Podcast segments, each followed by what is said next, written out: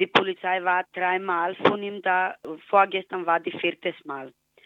Also wir haben nur ein Problem, weil die Polizei hat ihn geschlagen. Wir haben auch Foto von ihm. Er ist krank. Er besuchte schon fünf Jahre äh, Psychiatrie. Er war in Emmendlingen. Der Mann alles hier, die Sozial, alles weiß, weil er ist krank.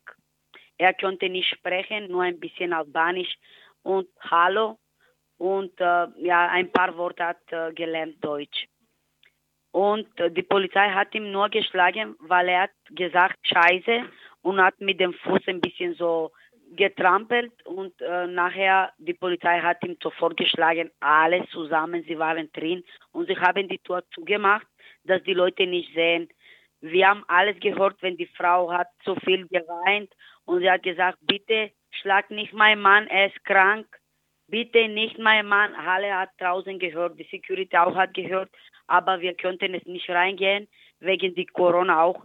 Die Frau bra brauchte von uns helfen, dass wir können vielleicht eine Koffer was zum Einpacken. Sie hat gar nichts mitgenommen.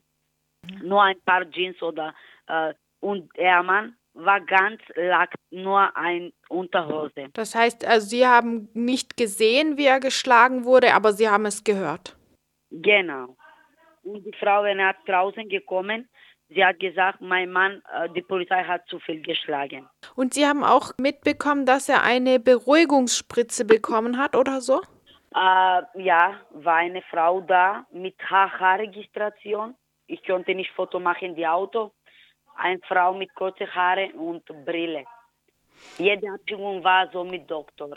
Wenn niemand hat Abschiebung, wenn es krank, sie nehmen Doktor und sie geben diese Beruhigungsmittel und nachher sie abschieben die Leute. Ist das oft passiert in der letzten Zeit? In der letzten Zeit gibt es keine Abschiebung, nur so ein paar Junge vor die Corona, aber nicht mit Doktor, einfach Abschiebung mit Polizei und sie haben mitgenommen. Aber ich denke, dieses Mal sie waren zu viel aggressiv, auch die Polizei, weil sie haben bis jetzt dreimal ihn nicht zu Hause gefunden.